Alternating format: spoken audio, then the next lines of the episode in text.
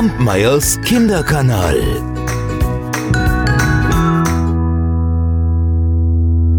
Jetzt ist ja die, die dunkle Jahreszeit. Zündet ihr da eigentlich auch gerne Kerzen an? Ich schon. Und passend dazu habe ich euch heute eine kleine Geschichte mitgebracht. Es war einmal ein kleiner Baumwollfaden, der hatte Angst, dass es nicht ausreicht, so wie er war. Hm, für ein Schiffstau bin ich viel zu schwach, sagte er sich. Und für einen Pullover bin ich zu kurz. Um an andere anzuknüpfen, habe ich viel zu viel Angst und Hemmungen. Und für eine Stickerei eigne ich mich auch nicht.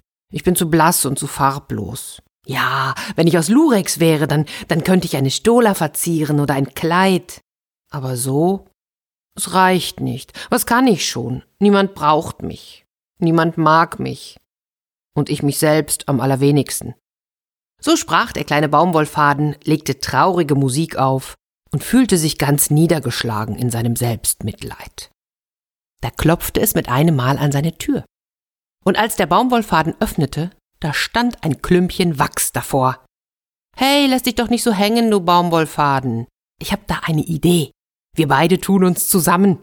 Für eine Weihnachtskerze bist du zwar als Docht zu kurz, und ich hab dafür auch nicht genug Wachs, aber für ein Teelicht reicht es allemal.